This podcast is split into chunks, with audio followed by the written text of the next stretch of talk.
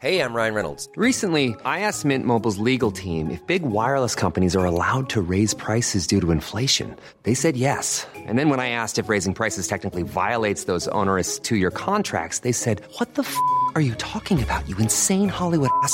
So to recap, we're cutting the price of Mint Unlimited from $30 a month to just $15 a month. Give it a try at mintmobile.com slash switch. $45 upfront for three months plus taxes and fees. Promo rate for new customers for limited time. Unlimited more than 40 gigabytes per month. Slows. Full terms at mintmobile.com. Ça, c'est un petit carnet où je mets les étiquettes de toutes les patientes que j'ai accouchées. Je fais ça à chaque stage et après, je compte les différents gestes que j'ai faits pour ma formation. Et puis, pour me souvenir, je mets une petite note sur ce qui s'est passé et la date. Voilà. Enfin, du coup, là, euh, il y a les trucs de ma dernière garde. Spatule, spatule, spatule. Pas très varié. Césarienne, césarienne, ventouse, césarienne, césarienne, tarnier, ventouse, grossesse gémellaire, voix basse. Enfin voilà, donc un peu les trucs. Je mets des petits bâtons au début, par catégorie. Hippocrate, l'oreille interne. Une création sonore Canal+. Là, j'ai une petite trousse avec d'autres stylos. Dans ma blouse, j'ai. Ça va faire dans ma valise. Épisode 5. Devenir médecin. Euh, Il y a un truc pour euh, du blanco, même si on n'a pas trop le droit d'en mettre sur les dossiers. Un petit truc de gel hydroalcoolique. Il y a des post-it. Du sparadrap. Et de l'autre côté, Un gant. là, il y a mon calot. Un petit carnet avec des notes de cours. J'ai mon anti-sèche, anti-sèche sur les antibiotiques. antibiotiques. Il y a la clozaciline, l'oxaciline, l'amoxicilline, Dans l'autre poche, l'augmentin, j'ai un la ticarcine, la piperacilline. Mais ceux-là, on les utilise jamais. Hein. Cefotaxime, ceftriaxone, J'ai un marteau réflexe. la gentamicine, Un marqueur. tac, tac, Un tac, délibile. l'azithromycine un petit peu, Un stylo. et le Bactrim. Mais le vrai nom, c'est cotrimoxazole, sulfamétoazole, trimétoprime. Et c'est tout. Ça, c'est dans ma blouse. Ensuite, dans mon pyjama. Elle me sert de truc pour mettre toutes les choses dont j'ai besoin. Charlotte, Et, euh, donc mes poches sont assez remplies, il y a plein de trucs dedans. 7e semestre de gynécologie obstétrique. Je suis pas le plus grand défenseur de la blouse. Un, Nathanaël, pour des raisons euh, infectieuses. Deux, pour. euh, 5e parfois, semestre le- d'anesthésie-réanimation. L'espèce de fossé que ça peut creuser, je trouve, entre un soignant et, et un patient. J'ai pris une tenue de rechange comme ça, comme je me salue tout le temps. Hum, je pense pas que la blouse, ça m'ait donné de l'assurance. Quand t'es externe, t'as déjà une blouse, mais ça te donne un sentiment d'être à ta place. Hôpital Necker, Paris. Hum, Je me considère comme quelqu'un qui protège les femmes. Mon métier, moi, je vois vraiment ça comme je me mets au service des femmes. Une femme, pour qu'elle prenne sa place, elle se sent à l'aise quand elle est bien dans son corps, donc quand elle comprend bien son corps et quand elle a l'impression de le maîtriser. Je trouve, ça, je trouve que c'est un métier où on a la possibilité de donner cette force. Bonjour madame, je suis le médecin, c'est moi qui vais vous voir. Qu'est-ce qui vous arrive madame? Vous avez mal? Ça vous gratte? Ok. En anglais, c'est mieux? Non. En arabe, oui, je parle pas arabe. Le jour où je me suis rendu compte que ça faisait six mois que je donnais des ordonnances à des gens sans me poser de questions et qu'en fait, euh, il y a des patientes qui savent pas lire, je me suis sentie très très bête. Je serai toujours très reconnaissante à la patiente qui a eu le courage de me dire qu'elle savait pas lire. Alors que pour moi, c'était un truc tellement évident que tout le monde sait lire que je m'étais jamais posé la question avant. Et que maintenant, je la pose souvent aux patientes quand je me rends compte qu'elles ont l'air un peu perdues quand je leur rends leur ordonnance et qu'une fois sur deux, effectivement, elles savent pas lire. Mais que si tu poses pas la question, elles vont jamais te le dire. trois jours que vous avez tout ça. Je suis ici à partir de 3 heures. Oui, j'ai compris. Je pense qu'il y a beaucoup de choses qui passent par les yeux quand la patiente elle comprend pas bien ton langage. Euh, mine de rien, avec les yeux et les expressions du visage, t'arrives à dire plein de choses. Une patiente qui comprend pas bien ce que tu dis, ça change ton discours parce que elle a besoin de te faire une confiance encore plus grande que quelqu'un qui comprend ce que tu dis. Parce qu'elle, elle comprend rien de ce qui se passe, donc elle va t'accorder toute sa confiance, quoi. Oui. Non. Non? C'est les mâles, les, ah. les moins tu côtoies toute la société, des gens les plus simples à des gens très complexes. Parce que tu prends en charge des migrants, des SDF, des gens qui parlent pas français, des gens qui parlent hyper bien français, qui sont hyper riches et qui sont parfois pas du tout aussi bien élevés que les gens qui parlent pas français. Tu côtoies en fait euh, un peu tout le monde, quelles que soient leurs origines et leur, euh, leur vie. Là. D'accord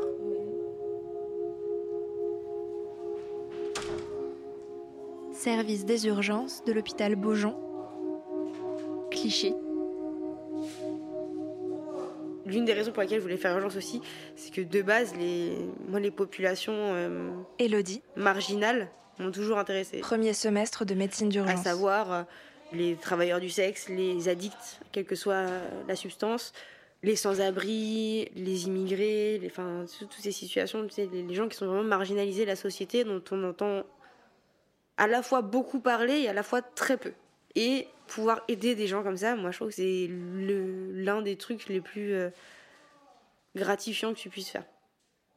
Là par exemple, il y avait un, un patient de 51 ans, SDF, euh, qui arrivait, il avait des poux partout, euh, il n'arrivait pas à respirer. Ce qui le gênait beaucoup, c'est qu'il se grattait partout, mais à 100 sur, sur quasiment tout le corps, et qui était en train de crier à l'aide au sens propre, en disant aidez-moi, j'en peux plus, je peux plus vivre comme ça, c'est pas possible. Et euh, c'est ça la, la beauté de la paix aussi, tu vois. Lui, il arrive comme ça à l'hôpital, et bah du coup, euh, moi je me mets en, j'enlève ma blouse, je me mets en pyjama histoire de pas me contaminer par les, les poux qu'il avait sur le corps. Donc je l'examine euh, comme je peux. Mais euh, dans- en l'état des choses, c'était un peu compliqué parce qu'il avait mal, il gémissait partout. euh, vu qu'ils sont SDF, ils ont, en tout cas lui, il avait un suivi médical qui est un peu erratique, donc il- et puis il a une condition de vie qui est très difficile. Et finalement, on lui a mis au début, on l'a lavé, on l'a, on l'a rasé parce qu'il y avait des, des poux dans ses poils de barbe, dans ses cheveux, dans ses poils ailleurs. Il était encrassé partout, il avait des croûtes partout, il était, euh, fallait nettoyer les plaies, on l'a euh, lavé au savon, puis on l'a lavé avec un savon un peu désinfectant pour euh, vraiment nettoyer toutes les plaies parce que euh, moi je parle du dossier à la senior qui se, avec qui je travaillais. On disait mais en fait là le problème c'est que s'il va bien après ce qu'on fait, on va être obligé de le renvoyer dans la rue parce qu'on n'a rien de médical qui justifie qu'il soit hospitalisé. Et euh, moi je lui disais, mais en fait il va mourir à cause de ses plaies sur le corps. Parce qu'il a des plaies partout et il dort dans la rue. Il va s'infecter. Il y avait des plaies qui étaient tellement impressionnantes, enfin nombreuses, qui allaient s'aggraver, quoi, c'était sûr. Si on le renvoyait dans la rue comme ça, c'était sûr qu'il allait s'aggraver au moins sur le plan cutané. Et du coup, on s'était mis d'accord en disant, bah, il faut qu'on trouve un mo- un moyen de l'hospitaliser, ce monsieur, pour qu'il rentre dans le. Au moins qu'il soit hospitalisé pendant un temps et qu'on mette en place des choses sur le plan social pour qu'il puisse ressortir déjà mieux qu'il ne l'est maintenant. Et donc, on avait du coup, dans cette optique-là, de toute façon, fait une grosse prise de sang euh, qu'on fait à globalement tous les patients. Mais lui, elle était plus, euh, plus complète parce qu'on savait qu'il était SDF, qu'il était probablement carencé en plein de trucs. Ok, merci, salut. Excellent, 3000 de, des IMEA. 1500 le BNP. 65 de trop Allez-y, allez-y, de toute façon, les gens Pourquoi? Pourquoi ils ont tous ça? Il a, il a combien duré du coup? Et alors là, poteau rose à la prise de sang, quoi. Il n'y a rien qui allait. Ah. Non, mais il a du monde d'être mal, ce monsieur. Vraiment rien n'allait. Il a fallu qu'on le transfuse. Il a fallu euh, qu'on lui mette de l'oxygène. euh, il y avait une infection qui traînait et on savait pas qu'est-ce qui en était responsable vraiment. Et finalement, avec ça, on a réussi, on a décidé de l'hospitaliser. Et j'ai appris trois jours plus tard que en fait, ce patient était en train de faire une infection euh, généralisée à cause de ses plaies sur la peau probablement. Effectivement, si on l'avait pas hospitalisé et qu'il était retourné à la rue, bah on sait pas s'il serait revenu nous voir un jour. Donc on était très content de, de la prise en charge et d'avoir essayé ces moments-là. Moi, je trouve que ça va être un moment phare de de ma jeune carrière de médecin. Je trouve que c'est enfin c'est pour ça qu'on fait médecine. Déjà, il est SDF, donc euh, il a une perte de chance de par son statut de SDF. Et donc le fait qu'on ait pu l'extraire un peu de ce milieu hostile et qu'il ait eu les traitements adéquats, que euh, on ait pu, et puis même lui, quand on juste le fait de l'avoir lavé, de l'avoir douché, de l'avoir rasé, et de lui avoir donné des aérosols pour qu'il puisse mieux respirer, il était transformé. Et il demandait qu'une compote. C'est quand même fou. Voilà, tu vois, moi c'est pour ces gens-là et c'est pour ça que je voulais faire médecine. Et là, pour le coup, tu dis bah là, pour le coup, moi je considère que on a été un peu son super héros moderne quoi.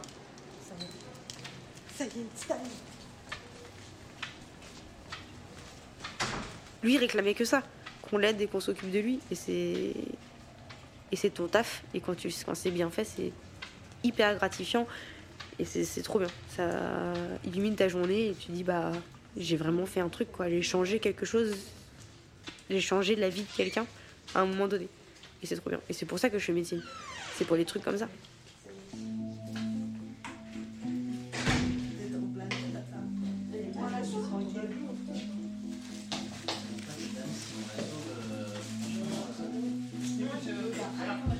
Moi, je me présente en disant euh, mon prénom et mon nom.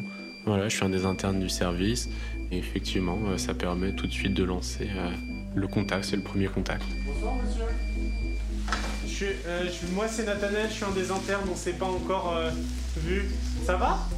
Bonjour madame. Je suis docteur, c'est moi qui vais faire l'échographie euh, ce matin. Oui, pas de souci, vous pouvez aller le chercher, on se mettra juste là. Comment ça va? Euh, je, je repasse vous voir, on s'était vu tout à l'heure. Moi je suis Nathanaël, je suis un des internes. Euh, bonjour, euh, c'est interne des urgences, je vous appelle pour vous parler d'un dossier. Oui. Oui. Oui, je te, je te passe le docteur, peut-être, Eric. Bonsoir.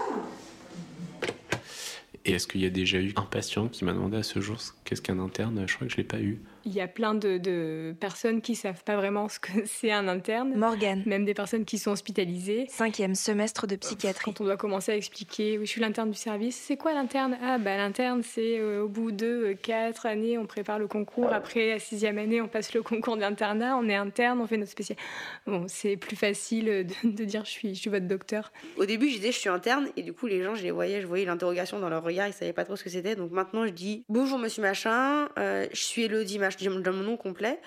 Euh, je suis médecin urgentiste, je suis interne.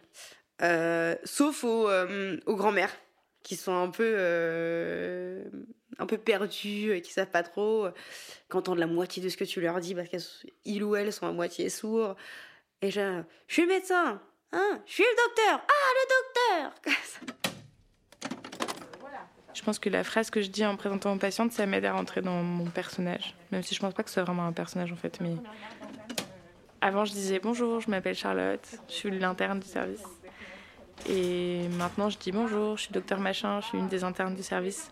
Et j'ai pris ce titre de docteur alors même que j'ai pas passé ma thèse, donc c'est complètement une usurpation d'identité. Mais je trouve que c'est pas très pro de dire ton prénom et en même temps, je me sentais pas légitime de dire docteur. Du coup, c'est toujours hyper difficile de trouver la.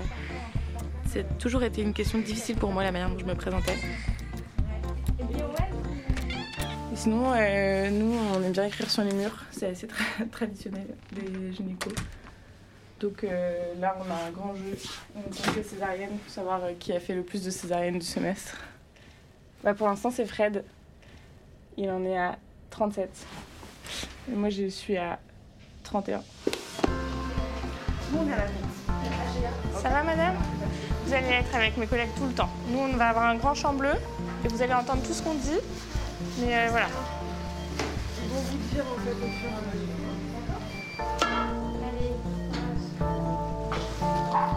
J'y vais. Là. On peut faire rentrer monsieur On peut faire rentrer le papa Voilà, on a commencé. Hein c'est des Attends, je suis passée, je suis passée là. T'es passé dessus Il y a un trou là. Il y a un vaisseau surtout. Là, ouais.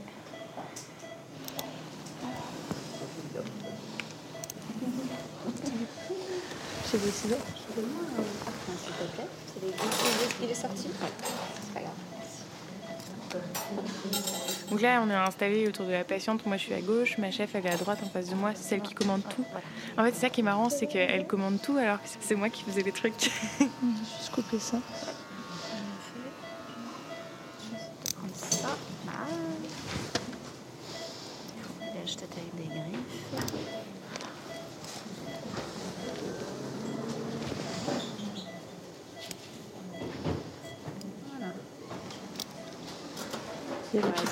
En dessous, mais. Tu veux qu'on le décolle non, là non, non, parce que attends, je veux juste voir. Parce que. C'est, il est collé par là. Ouais, tu vas pouvoir euh, couper un peu ça avec le pistolet.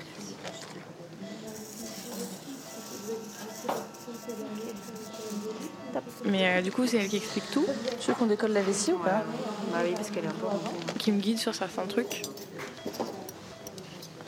C'est ouf, en fait, je suis en train de faire des trucs hyper durs où genre je suis méga concentrée et on n'entend rien. c'est très frustrant. Voilà. Vous allez entendre la poche des os, le liquide qu'on va aspirer, d'accord? Il y a du liquide amniotique qui sort, voilà. C'est ça que vous entendez, ok? On voit les petits pieds. On enlever la valve Voilà. On voit les petits pieds, votre bébé est en train de sortir.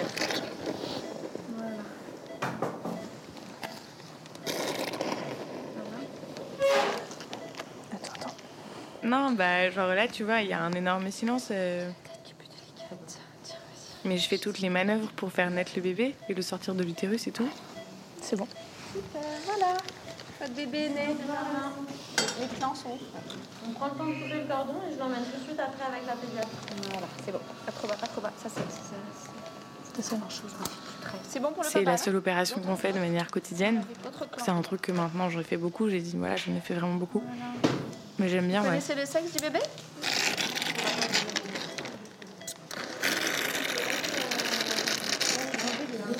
C'est toujours. euh, tu prends des instruments, ça fait clac clac, il y a du sang. tu- J'aime bien euh, avoir les lumières à l'intérieur et tout. Ouais, je trouve que ça abîme le film. Je suis sûre même. Pas d'autre explication. Ah, tes éviscérations oui. Il y a des éviscérations quand même, je ne pas compte. Nous, on, on discute, hein, mais c'est parce que ça se passe bien, d'accord? Je pense que j'ai fait à peu près, genre, facilement 350 césariennes depuis le début de mon internat, peut-être plus. Ça va, monsieur? Maintenant, je me sens de plus en plus comme un médecin. Je me considère comme un médecin en devenir, disons. Que je... je pense que je saurais jamais tout, enfin même c'est sûr, mais euh, j'ai complètement conscience qu'il y a des situations où je, je suis pas capable de gérer toute seule. Mais là, je suis en train, je suis dans le- la phase de switch. Je pense que bientôt, je dirai tout le temps docteur machin. Mais... Vous êtes sur le répondeur de la validation médicale. Hôpital Lariboisière, Paris. La validation médicale, bonjour.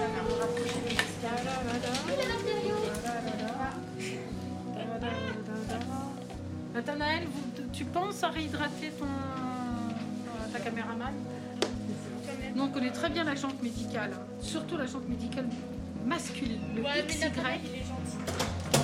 Business, business. Tout le monde le connaît, hein. Moi, je rigole pas, c'est l'argent, hein. Non, mais je note pour, pour toi de m'enlever 50% de mon salaire, ça fait. ça fait- Eh, business, très cher. Non, non. Tu sais pas? Faut pas sais venir avec moi, là, c'est business, hein.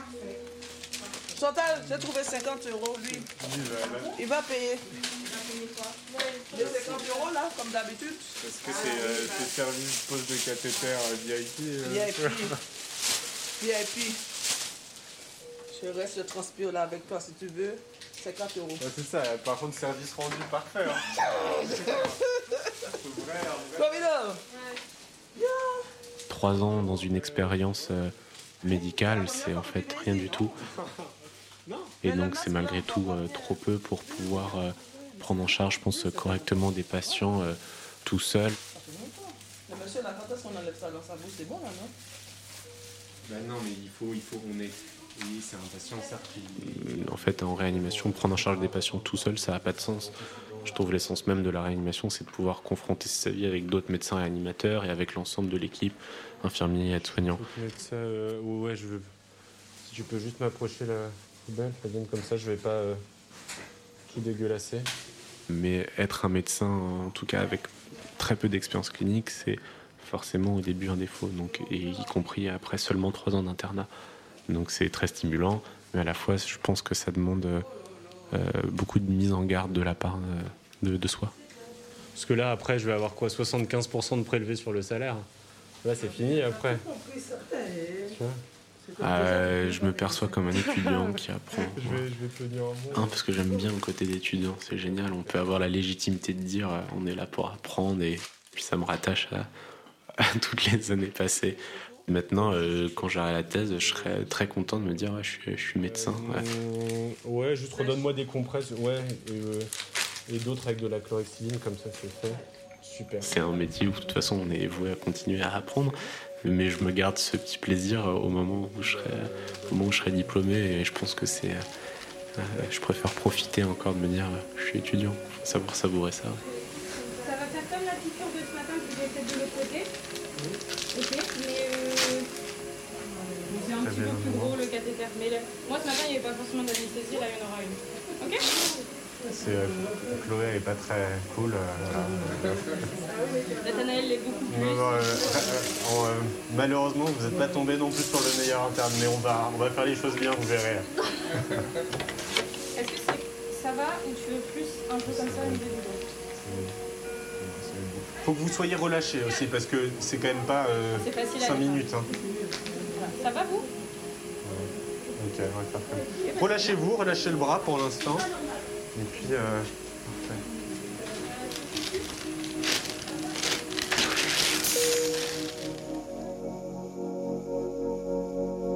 Ce matin, on a la bibliographie des internes. Donc euh, chaque interne doit présenter pendant son semestre euh, une présentation, une revue d'articles scientifiques. Hôpital Valvert. Donc là, on va arriver avec 5 petites minutes de retard. Marseille. Alors, depuis que je suis thésée, je dis docteur. Je me considère médecin. Je me considère même psychiatre, euh, même si officiellement je serai psychiatre l'année prochaine, quand j'aurai terminé mon, mon internat de psychiatrie. J'ai passé ma thèse en mai 2020, euh, le 27 mai 2020 exactement. Donc c'était à, la sortie du premier confinement. Donc j'étais devant un ordinateur et les membres du jury étaient chacun dans une pièce différente de la fac. Et j'ai prêté le serment d'Hippocrate euh, devant mon ordinateur, en visio. Alors, je vais vous parler du harcèlement moral chez les jeunes médecins à l'hôpital. Il faut savoir que le harcèlement moral est défini légalement en France comme des propos, des comportements répétés ayant pour objet ou pour effet une dégradation des conditions de travail susceptible de porter atteinte au droit, à la dignité de la personne, d'altérer sa santé physique ou mentale ou de compromettre son avenir professionnel. Je me suis dit, ah ben, ouais, ce serait intéressant de, de faire un truc sur la qualité de vie des internes, étant donné ce que j'avais vécu juste avant, euh, ça, ça me faisait écho. Et les internes de 59,4%. Donc ce travail a consisté en une, une étude nationale qui prenait la forme d'un questionnaire en ligne et qui était adressé alors, aux étudiants en médecine à partir de la quatrième année de médecine, euh, les internes et les assistants hospitaliers, donc les jeunes, euh, jeunes médecins euh, diplômés. Le harcèlement moral était, était un problème majeur. Et en fait, on, donc on a eu quand même pas mal de réponses. On a eu 2000, euh, un peu plus de 2000 réponses. Et donc on a trouvé un taux euh, de harcèlement moral au sein de notre population de, euh, de 41%. On peut avoir de, de l'anxiété, de la dépression. On sait qu'un interne euh, a trois fois plus de risques de se suicider qu'un- qu'une personne du même âge. euh. Et, et c'est quelque chose dont on ne parle pas, dont on ne parle pas facilement euh, dans nos études. Euh, Il y, a- il y a une espèce de, de culture médicale du silence. On retrouve 51% des internes en burn-out. C'est quelque chose qui est ancré, qui est culturel, le fait de, de devoir tenir, de dire que les études de médecine, c'est dur, faut passer par là. Euh, finalement, il y a une partie qui est vraie, et c'est dur, faut passer par là, parce que c'est un investissement euh, euh, de temps de travail, euh, c'est un investissement aussi voilà, émotionnel, le stress des examens, tout ça, mais euh, jusqu'à quel point euh, voilà, il y a des dérives quand même assez importantes. Merci beaucoup de m'avoir écouté. Merci à toi. Je pense que ça a été bien de faire cette étude donc, pour avoir un chiffre, pour montrer que c'est un phénomène qui existe bel et bien et qu'on ne peut pas balayer d'un revers de main. Et euh, avec du recul, c'est vrai que je pense que ça a été un peu thérapeutique pour moi euh, de faire cette thèse. Ça m'a permis de comprendre un peu ce qui m'était arrivé. Mais non, j'ai gagné quand même euh, pas mal d'assurance avec tout ce vécu-là. J'exerce le métier de médecin, ça me convient très bien aujourd'hui. L'établissement, le lieu, enfin, le- les équipes, euh, c'est un endroit où je me sens vraiment bien. C'est une institution qui me convient. J'ai voulu fuir l'institution hospitalière à, cause de, ce que j'ai vécu dans, cette autre spécialité et c'est vrai que l'établissement où je suis m'a réconciliée euh, avec cette vie-là.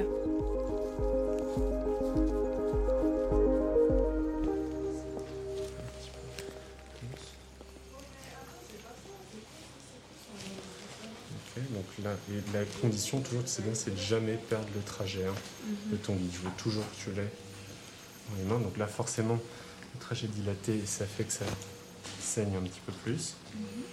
Et là, tu peux monter ton cathéter, on est d'accord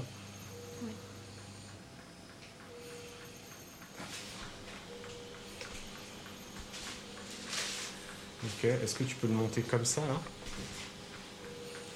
Je le monte là ou pas? Euh, non, il faut que le guide. il- Très bien, sorte. ils sortent avant de l'autre côté. Hors de question de, de sortir là. Hop, tu vois, il est en train de sortir là. Tant qu'il est, tant que t'as pas l'autre extrémité, tu ne montes pas ton cathéter. Malgré tous les défauts euh, de l'hôpital, euh, je le porte dans mon cœur malgré tout, y compris parce que effectivement, ça peut apporter quand même beaucoup de choses. euh, Parce que je pense qu'on y rentre quand même assez jeune en fait, même si c'est juste en tant qu'étudiant. 19 ans, euh, moi, le premier stage. Donc, c'est-à-dire euh, les premiers patients. Il y en a, ça pourrait être nos parents ou nos grands-parents, et on devient leur euh, médecin. Mais 19 ans, quoi. Donc, je suis pas sûr qu'on soit tous prêts à ça, et, moi y compris. Donc, c'est quand même source d'apprentissage. C'est parfois un peu, un peu br- brutal, en effet. L'étape suivante, c'est. Les points. Ouais, très bien. T'en as déjà fait? Oui. Bon, bah, c'est à toi. Donc euh, oui, euh, l'hôpital euh, euh, nourrit énormément notre, notre maturité. ouais. Un- je suis un jeune adulte. Ouais. Il a ton bistouri. Ouais, c'est ce que je me dis, c'est ça, dans trois ans, je serai un adulte.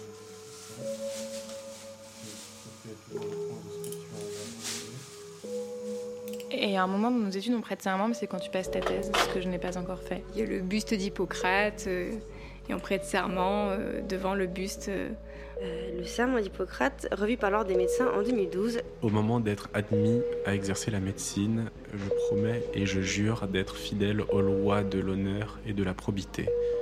Mon premier souci sera de rétablir, de préserver ou de promouvoir la santé dans tous ses éléments, physiques et mentaux, individuels et sociaux.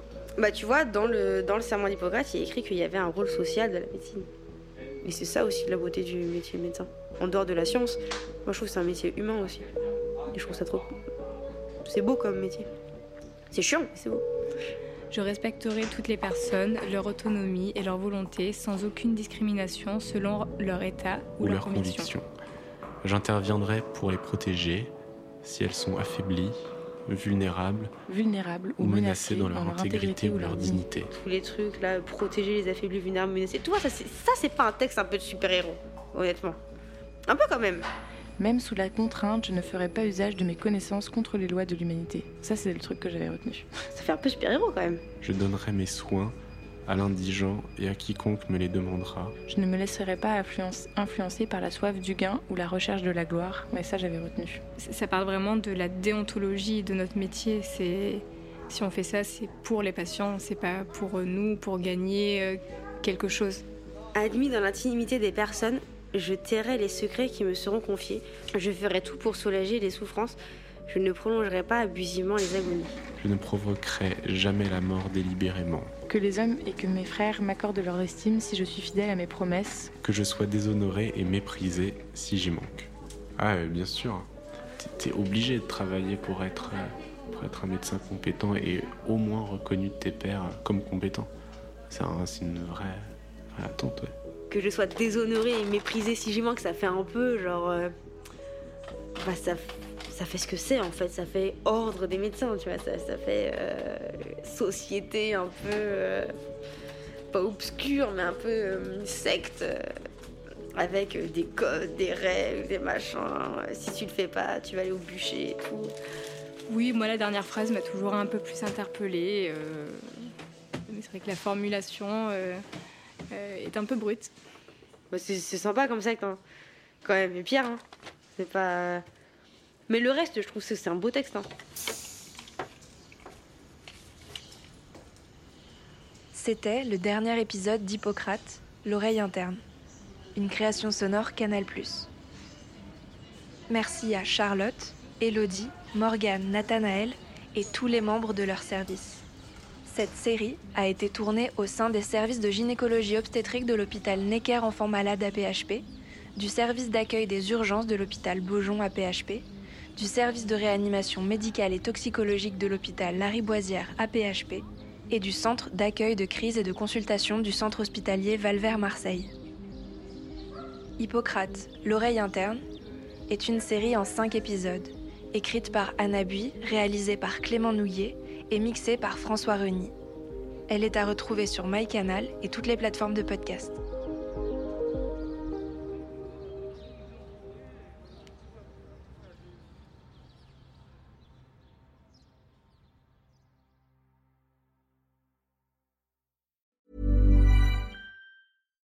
When you make decisions for your company, you look for the no-brainers. And if you have a lot of mailing to do, stamps.com is the ultimate no-brainer. It streamlines your processes to make your business more efficient, which makes you less busy. Mail checks, invoices, legal documents, and everything you need to keep your business running with stamps.com. Seamlessly connect with every major marketplace and shopping cart. Schedule package pickups and see your cheapest and fastest shipping options from different carriers with rates up to 89% off USPS and UPS rates. And with the stamps.com mobile app, you can take care of mailing and shipping wherever you are. Make the same no-brainer decision as over 1 million other businesses with stamps.com. Sign up with code program for a 4-week trial plus free postage and a free digital scale. No long-term commitments or contracts. That's stamps.com. Code program.